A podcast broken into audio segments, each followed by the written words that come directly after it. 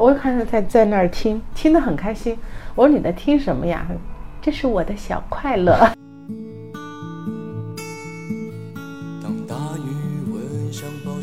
我说，如果一个人不是为了对知识和真理的发自内心的追求跟热爱而去读书的话，你一定会是迷茫的。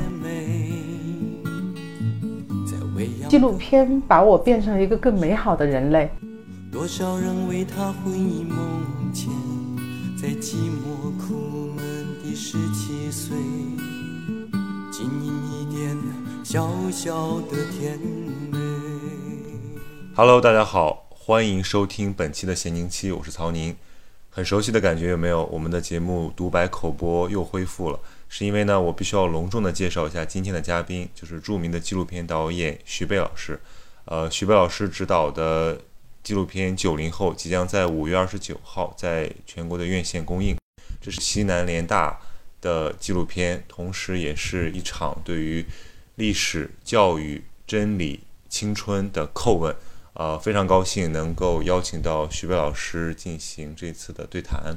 那么，就让我们一起进入西南联大精彩的精神世界吧。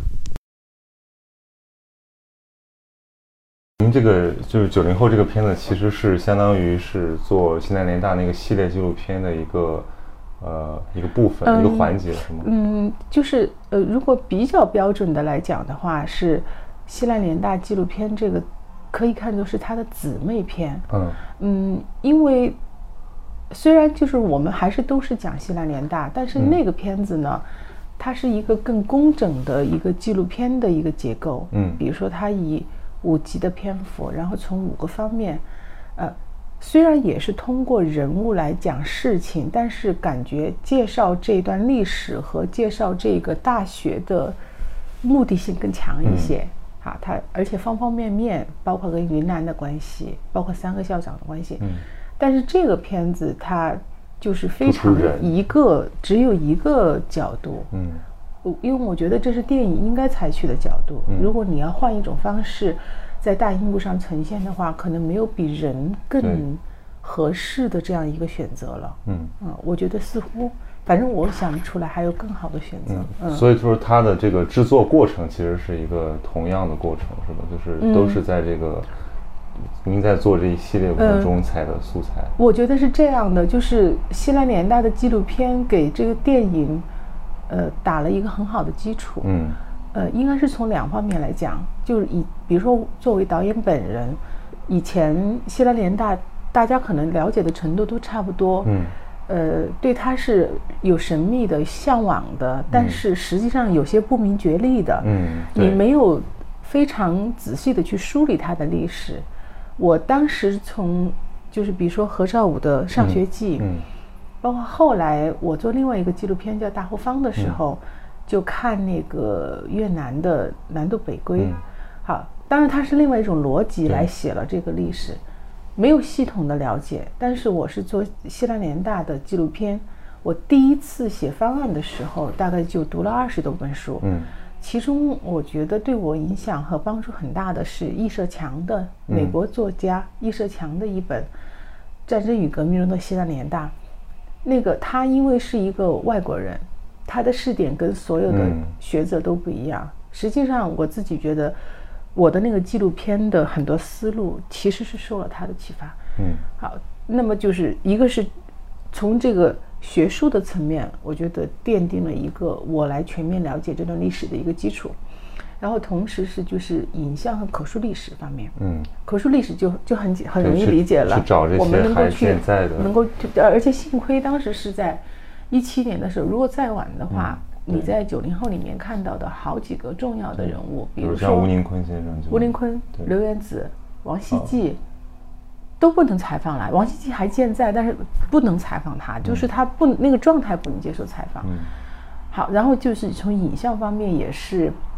当时从好多地地方，一个是从联大的后代陆陆续续汇总了很多他们当时的照片，嗯，还有包括我们去剑桥的里约瑟图书馆，因为当时里约瑟到中国的西南地区来过，也去了西南联大，这些照片我们都收收在了一块儿，其实是为这个九零后的创作奠定了一个很坚实的一个基础。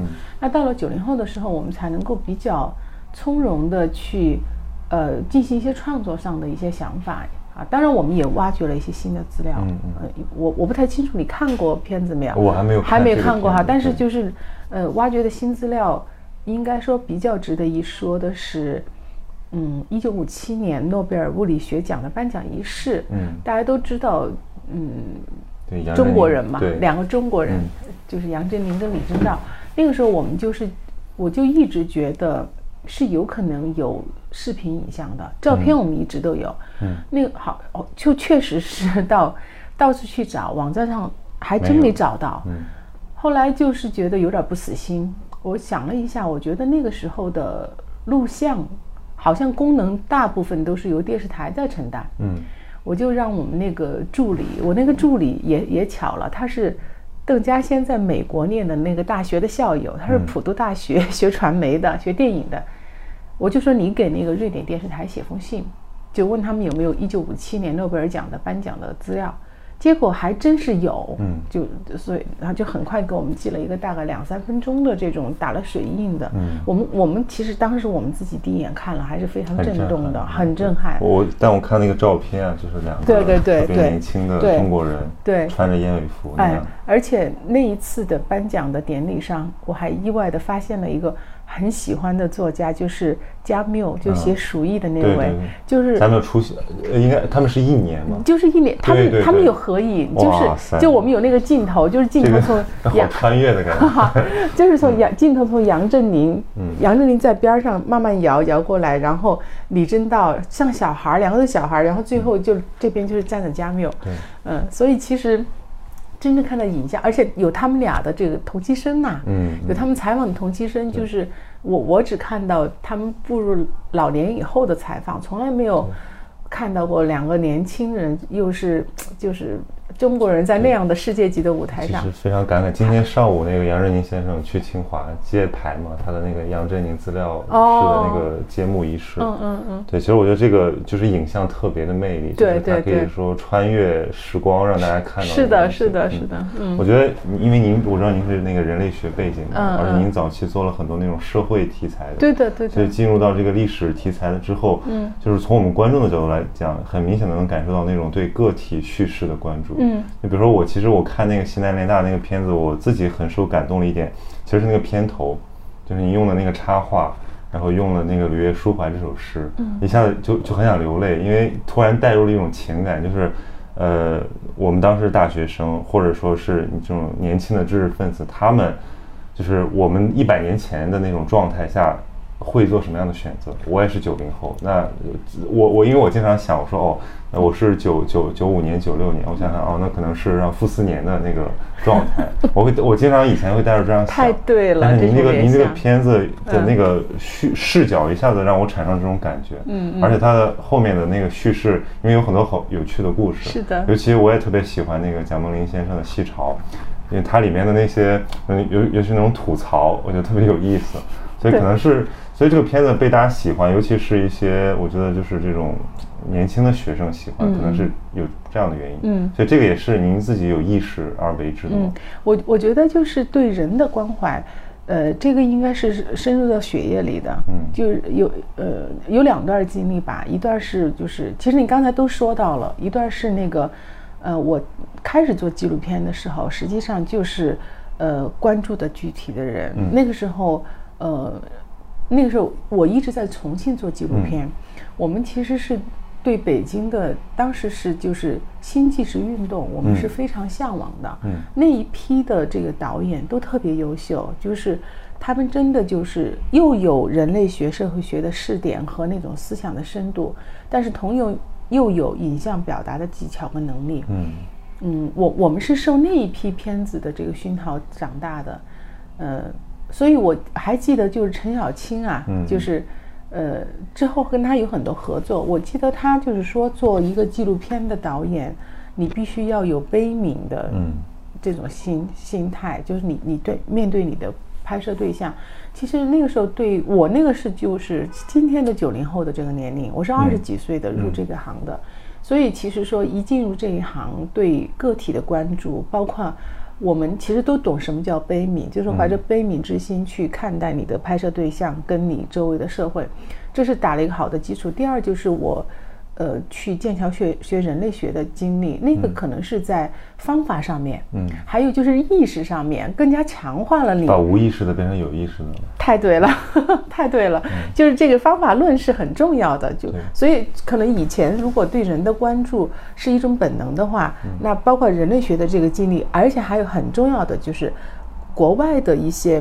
做历史纪录片的，或者是进行历史写作的人，对我的这个熏陶也是很大的。比如说，我可能最喜欢的一个非虚构写作，就是那个美国的芭芭拉·塔奇曼。嗯，八月炮火。八月炮火。然后我第一本看他的书是史迪威以及美国在中国的经验。呃，然后看他的历史的记忆，就是历史的记忆。我看的时候也是觉得看一段我就想停下来，然后把它勾一下，然后记一下。另外一个就是，嗯，美国的纪录片导演，呃，Kim Burns，呃，他其实他，我觉得他特别了不起的，就是他以纪录片的方式，就是你你就看他这几十年来的轨迹，就是。一直在用影像的方式记录美国的所有的重大的历史事件，从南北战争开始，南北战争是照相术出现了，他所有的这个大部分的那个资料都是很老老实实的，就是二维的照片，连那个照片上的动画都没有处理。嗯，南北战争、越南战争就是他最近几年的。我我我其实是非常非常欣赏也以及崇崇拜他的。其实我就是在以他为榜样，嗯，在在在做这个历史纪录片这一块的探索。所以从这个就是社会题材进入到这种历史题材，这个其实是您本来兴趣的一个自然发展，是吗？对，是在不知不觉之间找到了自己的兴趣。其实最开始我不是特别明确，我好像就是被一种潮流带着走的啊。那个时候大家都拍。比如说叫直接电影，嗯啊，拍社会现实类的纪录片，然后我就拍了那么多年，然后在一个比较关键的节点吧，我拍完我自己最后的一个纪纪实类作品，就是叫进城，实际上是讲的一个农民工，嗯，进城以后又回来的故事。我现在看起来，其实有些思考还是比较超前的，比如说。其实已经涉及到一些乡村振兴，或者是我们的城市化对农村农民个体的，嗯，它的造成的一些影响，以及农民自身的一些思考，嗯嗯。然后我从剑桥回来以后，其实我不是特别清楚我该怎么走，嗯，我我可以回去再做那个社会现实类的，嗯，其实这是有时候是命运的安排，嗯，我我当时做了一个。呃，其实我也推荐你去看的是《大后方》。大后方，大后方我看过，我看过几期。我那个是我第一次做历史嗯历史题材，实际上是通过做那个，我知道哦，原来这是我可能是发自内心真正最喜欢的。因为我我对历史书，其实历史书的阅读，在我的阅读方面占了一个很大的比重。我我现在回过头去看，我看的很多书，其实都是直接跟历史有关的啊，所以我就觉得啊，原来这是我的方向。像 像那个您在这个剑桥的老师那个曼法兰，他我我其实挺喜欢，我特别喜欢这个学者，因为呃，我我在读高中的时候见过他一次，他去我们高中。你是在哪个高中？我在青岛二中。哦，他到青岛，哦，青岛，那我没陪他，那次我没陪他去。就是很特别，就是一个高中生，其实不太了解，然后来了一个学者，说是一个呃院士，然后我们就去呃稀里糊涂听了一下。后来我是到大学之后，把他的主要的著作看了，但我其实最喜欢的是那个给丽丽的信。啊，我把这本小说推荐给了很多身边的这个学 生，因为我是觉得，就是一个大历史学家，他在讲。讲一个很复杂的事情的时候用的那个，甚至是宇宙道理的时候，他用的是这种方式。对对，因为我觉得这种就是这个，虽然他是一个学者，但是讲故事的这种方法，对那个其实是可以给任何表达者来借鉴的。好巧，我当时在那个剑桥读书的时候，丽丽的信好像是出版并翻译成中文。嗯，呃，我跟那个安伦讨论过这个问题，我直言直言不讳的就问他，我说你写丽丽的信这样的书哈，我说好像我听到一些。呃，学者就是那种很严肃的学者，就觉得有点不屑哈，就是觉得好你这个太不学术了。他说我 I don't care，我根本不在乎这个。他说我现在的想法就是按照我们现在流行的话来说，我就是要输出，输出我我要我要对这个世界。要讲我的观点，而且而且我想影响更多的人，就是他其实我觉得他是一种更超前，嗯，更贴近社会，更打破了这个圈层的一种传播。对对，做了特别多工作，包括就是在喜马拉雅，他自己的喜马拉雅叫嗯传播很多这个有意思的人类学影像，包括他对好多位诺贝尔获得。这那个奖的获得者的采访，对，嗯，因为我觉得这个就跟做历史纪录片有有有很像的地方，因为其实我觉得拍社会当然这很了不起，但是问题是它更多的是参与式的，可是拍历史。首先，你要对历史有足够的这个，比如大量的准备工作，甚至是要有一点这种什么史实、实质上的判断。对，就是历史观。对，其实能对要驾驭这个对浩浩这这么浩瀚的素材，其实工作量特别巨大。而而且我意识到，它一定是，比如说对我自己，一定是可能在四十岁前后才能够做的一件事情。嗯，它的确是要有一个呃相当的积累之后，嗯，才可能去驾驭一个类似像西南天联大呀。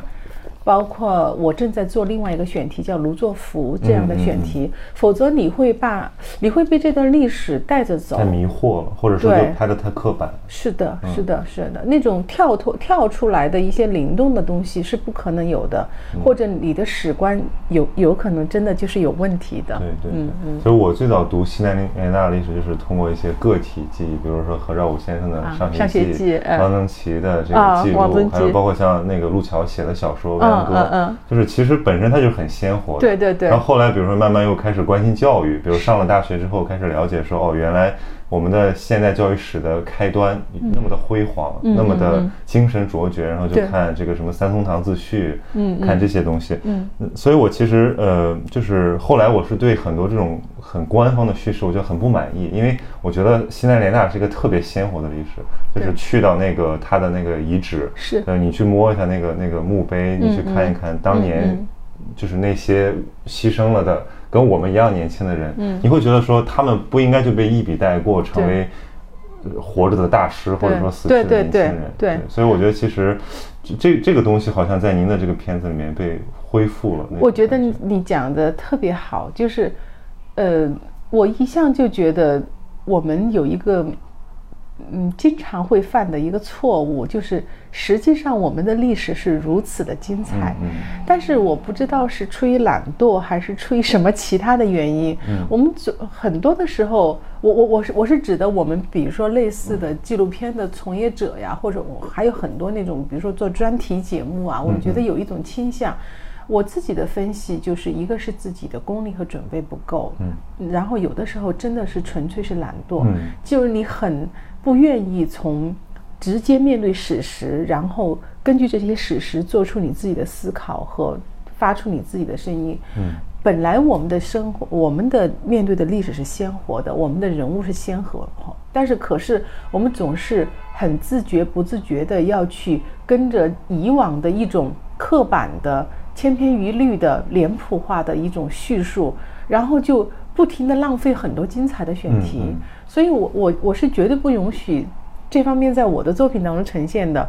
呃，一一方面就是你想想，只有人的故事，只有活生生的人的故事，它才可能构成一个观众感兴趣，或者是叫他被感动也好，被触动也好。只有这个才能构成一个基础，因为我们讲人同此心，心同此理，我们一定要看到一个真实的人在面前。嗯，我觉得这是我们一切创作的基础，对吧？嗯，所以我愿意在，其实其实这不是什么大不了的。你看，你看西方的这些作者写的作品都是这样的，我们为什么不可以学呢？我们还做的非常的不够。然后你看他，巴巴拉塔奇曼八月炮火，他对这种。一战那么大的一个选题的一个驾驭，它但是你可以闻到这个比利时法国边境的那种那种初夏的气息，你都可以闻到，对吧？每一个人的神态就是这样的描写，就鲜活的站在你的面前。包括像那个巴黎烧了嘛，对，驾驭那么复杂的一个叙述，那么多人，对，那也都是一个一个踩了，一个一个呈现出来。我我们那个片子里有一首歌叫《It's a Long Way to 联合大学》，就是也在希腊年代纪录片里也有的。其实对我们来讲。就是我们去向他们这些东西学习，也还是在路上，也是 It's a long way to go，就是就这种感觉。我记得您从那个大后方的时候就说很感兴趣这个历史背景对人的影响。对，所以说您做这个西南联大也很久了，其实也查阅了大量资料，尤其是这种接触之后，您觉得就是对您自己的那种历史观念有什么样的影响？我觉得做每一个作品，嗯，它对一个人的影响是全方位的。嗯，呃。就是，呃，首先我觉得，我我先谈谈对，呃，先抛开历史这一块不说哈，就是呃，最浅层的层面，就是你看到了，嗯，这些人他们在那个时代的一个条件下，我我非常强调这个时代的作用，就是因为很多人会。觉得我们现在今天还可以弄一个西南联大，嗯，哈，这个是我是很反对的，所以我会在电影里面用了不小的篇幅来强调这个时代的背景，他们在那个时代下个人的一种状态和对这个时代的应变，呃，完全可以，你作为每一个个体都可以从他们身上。呃，看到自己，但是又觉得学到特别多的东西。嗯，就是西南联大的这段创作对我来说，如果我打一个比喻，就好像是它就是一片新的土壤。嗯，我我在这个土壤里面，就相当于从二零一六年长了四年，就到今天长了四年，那就又长出一个重新的自我。这个自我，其实它不光是呃看历史的态度，呃，包括。真的就是做人，就对人的理，对人的理解。做人，呃，包括做事，包括我对时代的耐心，嗯，我觉得都有很大的不同。我我我只能很隐晦的说呢，就是对时代的耐心，就是你看到了历史足够多的悲喜剧以后，你就说我我我最重要的一个态度是保持一个耐心，然后。在这个耐心下面去做我一点点特别微薄的一点努力，嗯，就比如说，就像你现在还记得我们的导师，高中的时候，你虽然可能听不懂他在讲什么，但是这个经历在你心里是埋下了一个种子的，对吧？所以现在为什么要到处去做那个路演？我觉得，嗯，所谓的推广电影对我来讲是一个方面，嗯。我觉得这是一件比较有意义的事情，因为你带着这个电影直接去跟那个呃观众面对，而且有的我们去的大学、中学，昨天去了深圳中学，嗯，你就会觉得那种力量它就在那儿。对对，所以呃，我觉得他对我的影响是全方位的。这就像我之前写那个写那个《巨手也在手》的时候，对，跟那个呃陈长青导演，还有这个包括他的这个制作。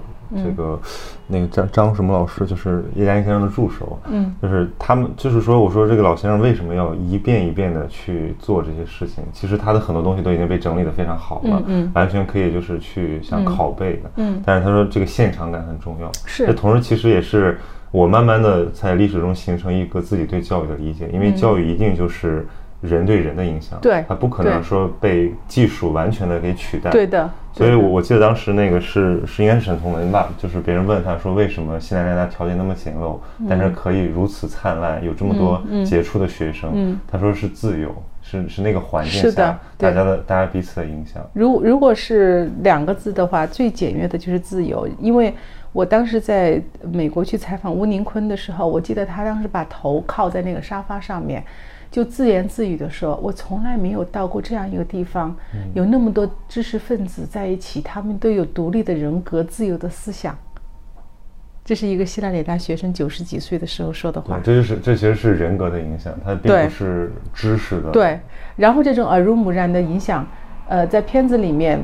嗯，我尽量的呈现一些这个，我觉得关于自由包容这个学风的那个，因为我不可能讲用解说词把它讲出来，所以我们用了一些细节，比如说，就是同样对于这个呃大师云集的一个国文课哈。嗯嗯。比如许渊冲，他一直保持他的观点，就说这是中国有史以来最好的国文课。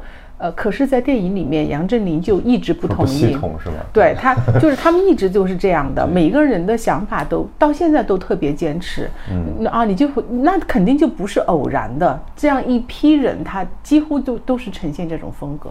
对，对，就说自己本身有很多很自由的看法，包括什么学生可以来反驳老师，对的，对的，直接像其实有点像以前中国私学的那种状态，就是大家是一个朋友集会的状态。有一个细节就是马识途，嗯，马识途是当时联大资深的地下党员，嗯，他比一般的那个联那个同学，就是同级的要大九岁，你可以从从外表到那个都会不一样，是他他给我讲的，他说那个他们有时候上课就是两间教室是并着的，嗯，然后有时候会很凑巧，就是教授都是讲的同一个话题，嗯，因为西南联大所有的这个。我教什么是由我教授自己决定的，嗯，就会有那么巧，就是有有有时候上课两边的教授在讲同一个问题，嗯，居然就会发生这样的情况，说这边这个教授听到那边教授讲的不同意，跑到隔壁教授去理论，嗯，然后 对串台，然后真的面红耳赤，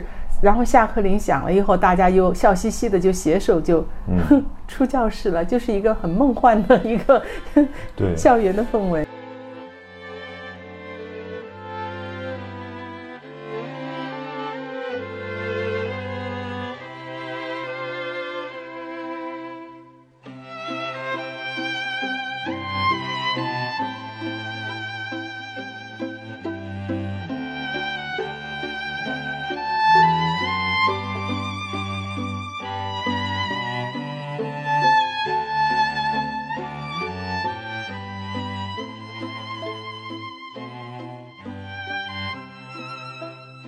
对，但我这其实还有一个问题，就是因为西南联大这种非常传奇的经历，它其实在很早之前，在学术界、在文化界都已经呃地位很崇高了。嗯嗯。就是我就想起徐子东说过一个话嘛，就是说这个杰出校友的问题。就他举了个例子，是说，呃，他有一次回华师大，那个他是杰出校友，参加一个讲座，然后他说他想起他曾经在这个门口看到的一个五七级的毕业生。他是因为当年这个老师被打成右派，然后他为老师辩护，所以他也跟着打成右派了。但那个老师后来平反了，但这个学生直接被青海流放了二十年。他就说，我们现在讲杰出校友，不是说，呃，你挣了钱了，你成了名了，你就是杰出校友。当年那些为保护老师站出来的学生，那也是我们的杰出校友。然后我其实我想到现在联大，就是因为，呃，我在想现在当然他群星璀璨，但是他也也有很多人，他并没有那么。呃，没没有那么幸运，或者说没有那么的成功。嗯，那这个三千多人的学生里面，他也有一些非常呃平凡或者说另类的故事。我不知道您在呃去做这种取材的时候，您有没有会把这部分考虑进去？嗯，这个是无独有偶。我上次就是大概在五月四号，呃，这个片子在全国进行了第一批点映。嗯，就有好像是苏州吧，有一个观众他们。那个看完了以后，再发表一些自己的看法，呃，其中一个恰好就是西南联大的后代，就说他的呃父亲其实是一个比较平常的西南联大的校友。他说，其实有朝一日希望徐导能够关注到，除了这些群星璀璨的这些那个大咖以外，能够关注到西南联大毕业的普通学生。呃，他说我自己的感觉是，我的父亲虽然不是那么有名，但是他依然就是。有西南联大学生身上的很多共同的地方。嗯，我在看片子里的那些人的时候，其实就觉得他跟我父亲的很多基本的品质是一样的。嗯，然后我我想说的就是说，其实有一波人就是跟你的想法是一样的。嗯，说到这个普通和不普通，或者是比如说是因为一个电影它要传播的原因，所以我们可能会把一些响亮的名字推到前台。但是实际上，比如说就在九零后里面。我嗯有一个，我们就打了，就是叫中学教师。嗯，这个罗振生先生，其实他刚跟刚才你说的那个学生的遭遇其实挺像的，因为他是西南联大经济系的，他是高材生，但是呢，他有两段从军的经历。嗯，尤其是第二段，他是上了前线的，所以。嗯，不用我多讲，就是因为有了这两段在抗战里面的从军的经历，他。就只能够最好的结果就是到中学去当一个教师。实际上，他完全可能是一个大学者，或者说经济学家的一个一个一这样的一个状态。可是，当我们看到他的时候，他非常的平淡，就是呃，他可能用了所有的感情去回忆他的母校，以及回忆他的一个叫缪红的一个一个战友。嗯，而且，呃，我。可能跟就是讲到他的时候讲这个插曲是最合适的，就是我们是在一七年采访了他，我们就做了一个一套很精美的西南联大的光碟加上图书，嗯，就寄了一套给他儿子，嗯，他的儿子有一天就突然跟我说，他说我昨天收到你寄来的这个书，我就放在我父亲的床头，因为他相当于临终关怀住在医院里头。嗯，大概可能昏迷了好多天吧。说，结果今天早上，父亲就安然的离世了。就是罗振生，这是一种告慰。嗯，说你能够把我们那天，嗯，就是拍摄的照片，或者是你们采访的一个截图，能够发给我吗？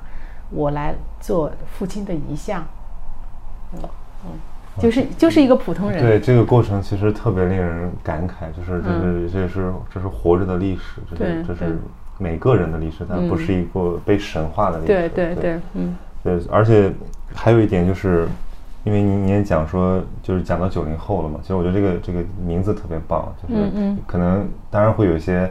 呃，在传播上的这个效果，但是我看到这个，我第一个想到的是，就是我读未央歌的那种感觉。嗯嗯，我想，就您说这个是一个青春片嘛？嗯嗯，因为看未央歌就是在说，哦，这个，呃，是他们那种青春的气息，那种带着迷茫，为了为了感情，其实他们都是一帮年轻人。嗯嗯，所以我们现在，呃，给西南联大灌之很多意义，可能是宏大叙事的，或者说这个呃学术的。这个精神的，嗯，但我觉得还有一部分，那就是年轻人的那个东西，就他们同样的迷茫，嗯，我觉得这个可能是一个很重要的。我我觉得应该是特别特别重要的，就是如果要区别于曾经做过的西南联大纪录片的话，呃，九零后这个名字是，其实它的从从有了这个名字到最后觉得这个名字是。成立的以及是好的，它其实有一个过程，就是这个过程伴随了我们整个做后期的剪辑的这样一个过程。呃，其实最开始是先有了那个英文名字啊，那个可能你从其他媒体已经看到了，就是这个名字怎么来的。然后说中文名字吧，我原来取的其实是跟你的看过的那本书多了一个“之”字。之字写的是《未央之歌》，就是我最开始我取了一个这样的名字，啊，后来呢，他们就觉得就大家在一起讨论嘛，就觉得在传播上是不是上还又稍微正了一点儿哈，好，所以就放下不表。好，后来就是我们已经把嗯拍摄前期拍摄已经差不多走了一遍以后，有一次我们在一起聊的时候，我说，哎呀，我说我算了一下。这个最小的今年也九十了，好，最大的一百零五，我除了一下，大概平均年龄可能有九十六岁，真是一群九零后啊。嗯，好，哎，当时在座的一个同事就说：“哎，那我们就干脆叫叫九零后吧。”嗯，我我当时还其实犹豫了很长时间，因为突然一下子从一个比较正的一个状态，你看你切换到这个。呃，九零后，但是后来实际上我们在为什么在剪辑的过程当中越来越可以认同这个片那个片名呢？是因为我们就是发现我们剪下来的结果是，我们居然就是有一种这些人很年轻的感觉，嗯，这个是发自内心的，也不是我一个人有这种感觉。我们的剪辑，包括我们的剪辑有就是个九零后，我说他是邓稼先的校友，嗯，就是觉得这些人。很奇怪的一种感觉，在在你面前，老态龙钟，也也也可以说就是那种，你看马士图脸上的皱纹，但是你就不觉得他是个老人，就是那种很奇怪的，说他他们真是很年轻啊，所以就慢慢的在想这个片名的道理。一个是就是说我们确实大部分都是呈现的他们年轻时候的岁月，应该是有百分之七十的篇幅，后来百有百分之三十是。后面的部分，呃，就本来就是讲的年轻人的事情，嗯，而且我觉得就是他们因为给我们的感觉就是青春，所以我们就是想到了今天的九零后，就是今天的二十几岁的年轻人，所以他可能要拐几个弯来理解，但是我觉得拐弯就拐弯吧，就是呃，如果太直白。加一个引号就太直白了，就太没有意味了，就是就不要这个引号，我就叫九零后。我觉得，我觉得一方面是，比如说这些老先生，尤其我，比如我看那个许渊冲先生，我觉得他特别可爱，他太可爱了，就是就是一个像老顽童一样，而且他因为很痴迷自己的这个嗯嗯呃学这个学问，然后呈现的那种状态本身很动人。另外一个就是他们所表现出来的就是那种对青春气息的那种追恋，其实我觉得这个本身就是对就很写实的。对的，对的。包括像像杨毅哈，他我觉得他你说的那个什么小快乐，呃对，嗯，你喜欢那段吗？对，我特别喜欢那段。那个呃，我我其实我自己觉得我跟杨毅先生是有一种，我们俩只相处了一天，嗯，但是就是有一种心灵深处的一种一种共振哈。呃，他最开始是不接受采访的哟，嗯，他觉得。你们那个已经来拍过了，有很多人来采访过了，我就不说了。那我说这样吧，我们今天先聊聊吧。结果他说，我说聊不多，我们就聊一个小时，你就休息。结果他。特别想讲话，就是我们就交流很酣畅，讲了两三个小时，我觉得他太累了。我说，我说杨先生，明天我们就再来哟。就啊，明天还来呀？不来了吧？我说要来，要来，要来。这这个我们就第二天去了。他还是非常慎重，然后穿衣服啊什么的，就拍了一个上午，拍的。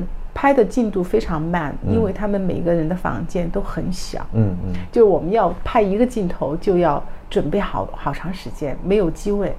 呃，中午的时候，就就他就在里屋休息嘛，我们在外面吃盒饭。嗯，好，后来到了一点过的时候，我就进去看看他，他就这么盘着腿这样，还不还不准我们拍他们这个，我本来想。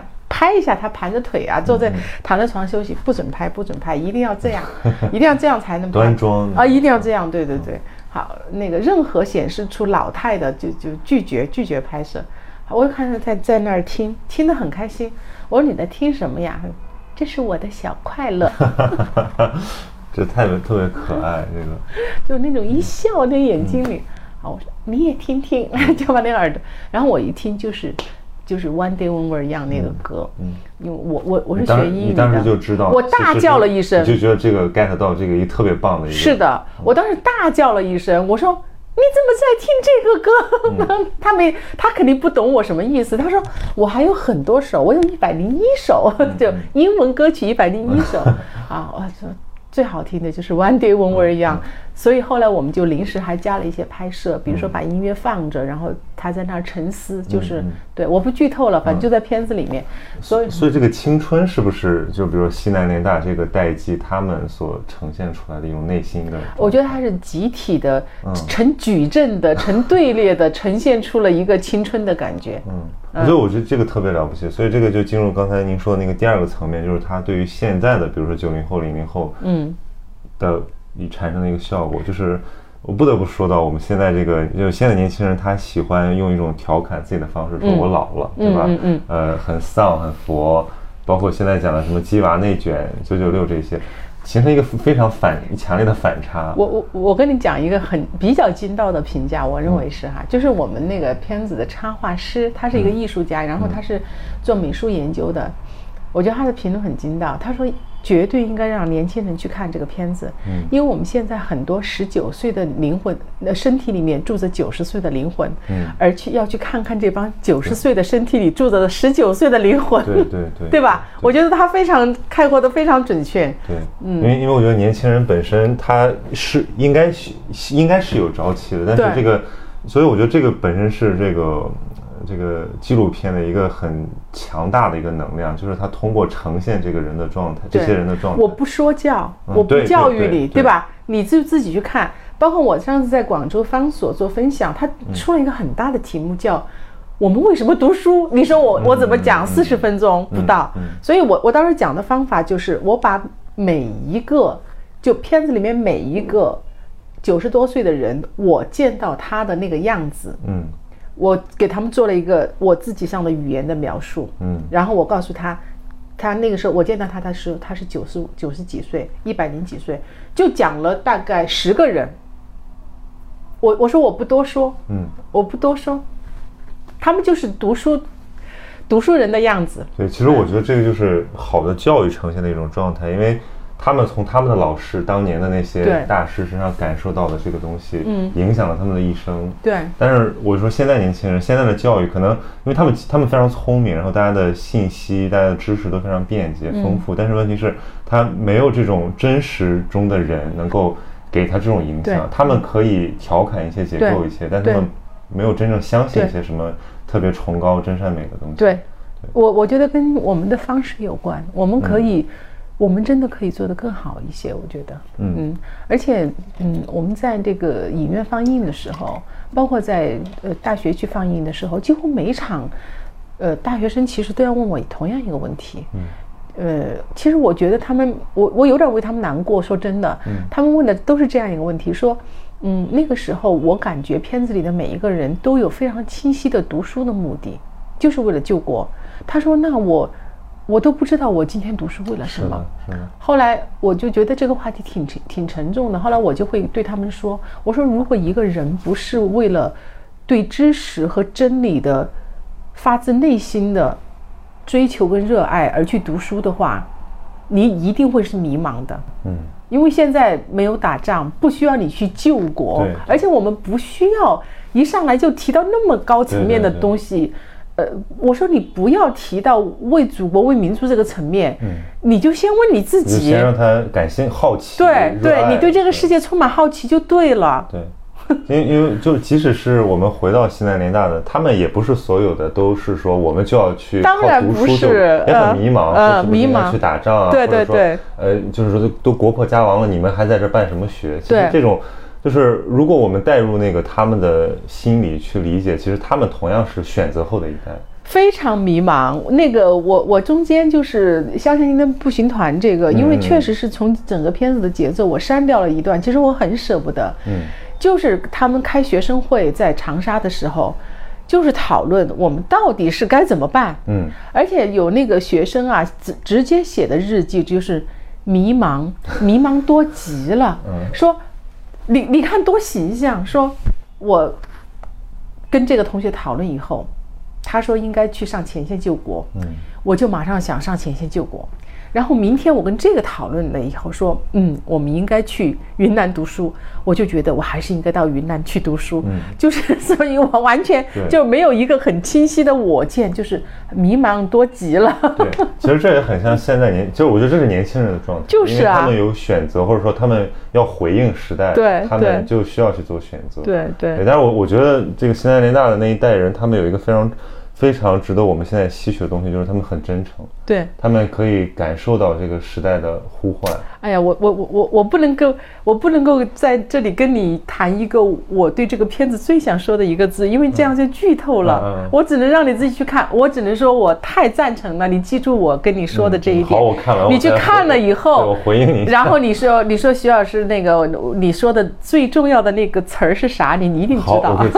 你可以，你马上就猜到了啊！对。对，呃，就是回应你刚刚那个，嗯，对对对。其实我因为因为我我自自己我我很关心关心教育的问题，就是我觉得，呃，我们如果把西南联大给它神化了之后，反而就是牺牲了它的这种意义和魅力。对对，魅力大打折扣。不要去神化一个学校，因为我比如我前天还做一个分享啊，在线上，然后我我讲那个巨流河。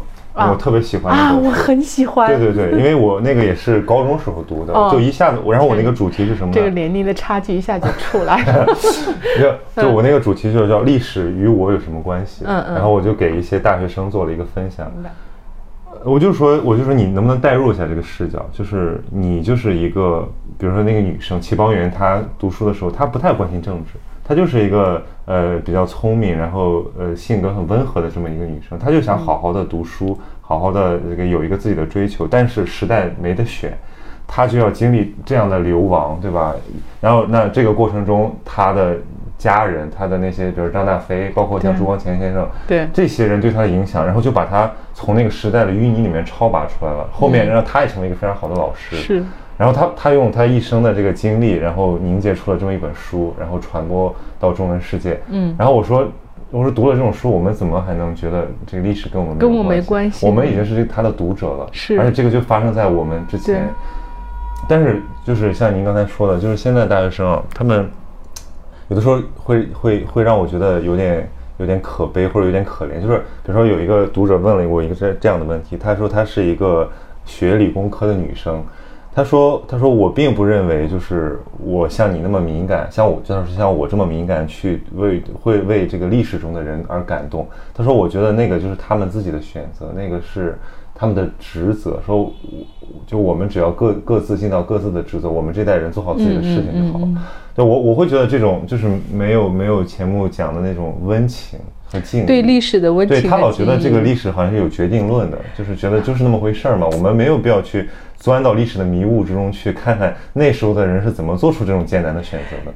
就是他也不理解那些人为什么伟大，就是非常可惜。然后更加让你觉得很就是有点叹息的，你你又知道这个责任可能不全是在他。呃，当然对吧？哈，对，就是你就是让让你有一种很心情复杂的感觉。嗯，所以我就我就觉得只能够说，比如说我们自己这这种做影视的哈，是不是能够。打通一点，做一点桥梁的这样一个作用。就如果他是完全在一本好的如巨流河的这种图书面前，他都不会驻留一下的话，那是不是可以？我们中间才就是因为我我一直觉得这是进阶的，因为我觉得文学和这种这种文字的书写，我在我心中是具有至高无上的地位。嗯，就因因为我自己也写一点东西，你毕竟要写稿嘛，所以我就知道它的。难度跟它的高级在哪里？所以它如果它不能够为距离和这些东西驻足的话，那是不是可以中间有一些像我们类似纪录片的这种产品？嗯，就让它就是慢慢的吧，就是刚才我说的，只有一点耐心，对，一点点耐心。所以你觉得您现在很耐心，要要有多少的这个是不是有有校园展映的？呃，就是有有校园展映，然后。可能是嗯，就是我们公益钱是一方面，我都在想，可能后面会有很多邀请。对，我在想，因为就是学生和学生，学校和学校之间是互相影响的。我昨天去看到有一些也是有有点让我欣慰的，比如说我昨天去深圳中学，当然它是深圳最好的一个中学，就是那个学生的提问呐，还是你让你觉得有点欣慰，就是你很奇怪，有点吃惊。他其实一点就通，他不是一个中学生的水平。嗯嗯嗯。比如说有一个初一的孩子，他没有抢到话筒嘛，嗯，然后完了，我在那儿签名的时候，他就来问我，他说他是初一的孩子，他就说，他说导演，我想问一个问题，他说我觉得你的这个片子很细腻，这是不是因为你是一位女性导演有关？如果你是一个男性导演，你做出来的作品会不会跟这个风格完全的不一样？这是一个初一小孩儿，就我我后来我尽量用他能够懂的语言跟他解释了一下，说明他至少感受到那个的部分。对呀，所以就是我觉得就是还是挺有成就感的，所以我还是挺愿意，比如说呃。映后吧，然后能够，其实看电影是一方面，我觉得跟他们交流，对，其实是很重要的。所以不辞辛劳这样来回跑，对我这是我愿意的，我愿意的。对，你想当年联大的学生向前天步行团走一走，像一个行为艺术一样。我那天还在跟小朱说呢，我现在又有疫情，进校园真的特别难。我说我们是在一个非常艰难的一个不正常的一个状况下来做这些事情，所以我们要坚持。对对对。所以其实我觉得杨潇他写那个东西，他为什么一定要去走？我觉得这也是一种，就是我们。现在这种和平状态下，就算我们是研究这个东西的人，嗯，恐怕也很难恢复当时他们的很多心理。对对，尤其是我当时看那个郑天挺日记，哦，我觉得特别，我觉得特别有意思，就是因为因为郑天挺这个人物本身他不是那么的耀眼被关注的一个人，但这个人特别重要，因为他是什么都管，是，尤其是是身上当家的一样。对。然后我就看日记上写，哎呦，这个器材怎么弄？这个钱从哪来？就完全是一个历史学家那个记账本的那种心态，我当时特别感动。我觉得如果没有这样的人，对吧？那这个事情只是只是美好的童话，就是因为背后有一大堆这样的人，嗯，包括你那个那个说那个什么中央大学、南京中央大学说赶赶牲畜赶一年，这个我觉得这种细节才是，就是我们能从这个我们能接通鲜活历史的那个桥梁。所以我觉得，不管是写历史的这个书哈，还是还是我们做影像的。就是最好的途径，就是能够直面档案，我就特别特别特别好的。这个要求其实是很就是很基本，但是也很高。对，呃，或者是我我我你不叫档案吧，叫史料，嗯嗯，就是就是那个把这一点，因为我我当时就是这是我一直的感觉，但是我就像我没有做过历史学研究，我其实没有那种你说从一个自发到自觉的一个历程，我最开始没有一个方法论的总结，是我看到了巴巴拉塔奇曼写的，就是说没有什么比直面史料更重要的这样的一个过程了，所以他就是完全是。直面史料，史料当然有很多种啊，像刚才你说已经出版的《真天体日记》这种，就是太好的史料了。可惜就是他那个日记是我做了西南联大过后才出来的，要不然的话，我觉得还会有很多鲜活鲜活的那个。我回马上就买了两套，《真天体》是一个需要。重新发现的一个人物，对，嗯，您刚才讲的这个东西，就是我觉得好像，就是再好的叙事，它本身还是有主观的代入，包括它，它就是你阐明了一些东西，但你其实可能遮蔽了更多，嗯嗯，所以直面这个东西本身是一种，就是你自己面对历史的一个态度，对的，对的。其实所谓那个，我我觉得那天在复旦听那个陆陆陆叶教授说的挺好的，哦，陆叶陆叶陆老师，我的老师，我是是我我是复旦新闻系的，哦，真的，哎，我还真想问你，这么优秀，是从哪个大学？学毕业的 那天就是陆叶跟我分享的，然后我特别喜欢他的风格，就一上来就完全没有那个就噼里啪啦，就说我们两个人开始对讲，就是就他就讲的这个，我就讲的特别对，他就说我们说如果真实哈，他说 truth 就是这一个哲学层面上的，那我们就是应该称之为真理的这个层面，他我们肯定其实他你要在呃。新来年代，包括九零后的这个电影里面，要呈现真理的这个层面，然后他直接说徐导做不到，我们都做不到。然后他说，但是他说，但是别人他说他徐导做到的是，他尽可能的呈现了 fact 的这个层面，对吧？就是我们说的史料也罢，这个真呃就是真实的故事或者就是 fact，这点我要去做到。至于你从这个 fact 里面，呃，该看故事的人看故事，呃，然后可能会。更像层面的人，他会从这个 fact 里面，他读到他的结论。就像那个写那个《掬水月在手》的时候说，我说这是一个接引，就是它其实是一个是一个是一个 guide，就是你要你要你要导个航，对吧？对对。你让那些可能不知道这个东西的人，或者说他没有被他真正触动的人，哎，突然一下子有了一个方向。嗯。接引很准确，我我我我统统的说，我们做一个桥梁吧，就是就是就是像距离和这样的，包括叶嘉莹先生这个状态、这个级别的，跟我们的普通的读者和观众之间，我们做一个桥梁。对，当时那个徐伟老师他们就很可惜，是说因为当时的那个校园还是没有可能做做放映，因为剧水月那个片子也特别适合给给学生看。对的，对。对。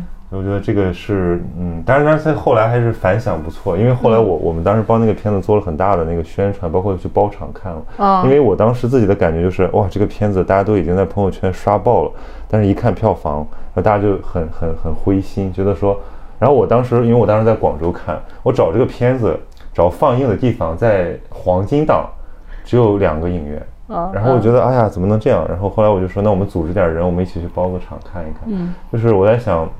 您对这个有没有有就是或者说有预期？就是说，如果这个片子在市场上的反应，呃，我我我我坦率的来讲，我是属于一种非常的抱着一种非常佛是吗？大无畏的，不是不佛，就呃可以呃另一面就是佛性，就是对吧？其实一样的，就是我我我觉得就是有点大无畏的，就是我现在想做的一切，就是我不太，呃，我我不太去期待一个什么，就是这个。我不知道能不能讲，因为这样发行方对是不是会对我不开心？我不是不努力，我觉得我尽了我全部的努力，但是我不会去，因为市场这个东西太难琢磨，太复杂了。就是说，呃，如果我要非要去期望一个票房的一个具体的值，我会呃觉得我自己是自讨没趣，坦率的来讲。但是我会期望什么呢？我还真心期望，这可能是一个符合导演这个身份的期望。我我是期望他有他。适合他的影响力，嗯嗯，就是和这个片子匹配的影响力，我是非常期望的。而且我们所做的一切的努力，现在就就都是为了这个目的。至于他最后的票房的那个数字，我觉得还是一半人力一半天意。是是是，对，因为其实比如我，我就期待，比如这个片子是五月五月底，五月二十九号，五月九上，对。然后我们包括其实我现在在想说啊，一定要在这个就是尽可能的去发动年轻人，对，就是你不要错过这种机会。就是我当时在写那个《居水月》的影评里面，我说我说就是叶嘉莹先生做了讲述，陈山新导演做了这个呃，算是算是转化，嗯，那。剩下的你愿不愿意去？这个真的是就是看缘分了。对，就是对这么好的东西放在那里，你不要置若罔闻。对，所以是当时，但我们作为媒体也觉得有这个义务去来传播这个东西。嗯，不过这个过程是蛮有意思的，就是你能感觉得到，大概我们是从五月四号开始第一次这个在全国的有有一些城市点映，就是你会慢慢的感觉到，就是他们朋友圈之间的互相传播，家长对家长的传播。其实就已经开始了，我我觉得可以，对我来说，这个更像是一次试验，就是这个过程，我是愿意把它看成一个试验，就看我们在这样的一个时代的这个当下，我们面对疫情。然后我们这样的去做了事情，而且其实好多方方面面的力量都在帮忙。就是刚才你说的，你在这个点你要来采访，然后在公映之前你要发一个。而且昨天我知道的是，中央电视台纪录频道，嗯，居然安排西南联大的重播，嗯啊。当然你发的时候，我觉得应该是确定是事实了，因为他们现在是一个。这个叫编播表已经出来了哈，我不知道最后有没有变化，但是他们现在安排的是从二十四号到二十八号，二十九号就公映了。太棒了！对对，就是大家都很默契，我我我只说了声谢谢，我也没说更多，但是。哈，我觉得还是你就会看到慢慢的这种各种小涓细流、涓涓细流的这种汇集，对对对，所以很有意思。他那天跟我一说，我就觉得，我说这个太好了，我说这个，呃，我说能采访到一个我早就非常喜欢纪录片的这个导演，而另外这个话题本身又那么有兴趣，所以我觉得这个就是有个不同，就是比如电视上放的纪录片，其实。是也不知道读者看完之后是什么样子，也不知道谁在看。对对对。那比如说现在有很多线上平台，嗯可以，比如 B 站上有很多很不错的纪录片，腾讯视频有很多，可以看到弹幕。其实我觉得这个已经很，好像对是不是对创作者来讲是一种新的体验。哦，这个非常，我我其实，在西南联大纪录片那过后，我去看了很多次这个弹幕啊，包括这个评论啊什么的。我最开始呢就看到有人打一分的时候，打一分其实很，比如说有人打一分就是很，就是说豆瓣豆瓣上对。有人打一分，很蛮横的说：“不是我，我打一分跟这个片子好不好没有关系，是因为他没有讲这个五几年的那一段历史 啊，就是，当然你会说啊，怎么没这么没有道理？但是你你你接受嘛？你突你突然觉得说，对，这这至少是他看进去了，人家的回应嘛，对吧？哈，所以就是其实我在我在想，就是九零后他能够选这样一个角度，我觉得是。”豆瓣网友跟微博的评论其实是帮了很多忙的，是为什么呢？就因为我会去看，就他们，因为是确实还是年轻人居多吧，去豆瓣上打分吧评论。哎，我说他们关注的点到底是哪些呀？其实你就去做一个统计学，他们关注的说好说的最多或者最感染他们的就是。第三集的大学之大，嗯嗯，就是讲的说说他们三个联大学连大学子，第一集是三个校长，嗯，而且引用很多的就是杨乙的那句 “make the most of every day”，然后要写很多评论说他们九十几岁了，他们眼睛很亮啊，他们眼里有光啊，你一看你就说这就是大家的点嘛，对吧？我我不要辜负这个点嘛，对吧？我把它放大。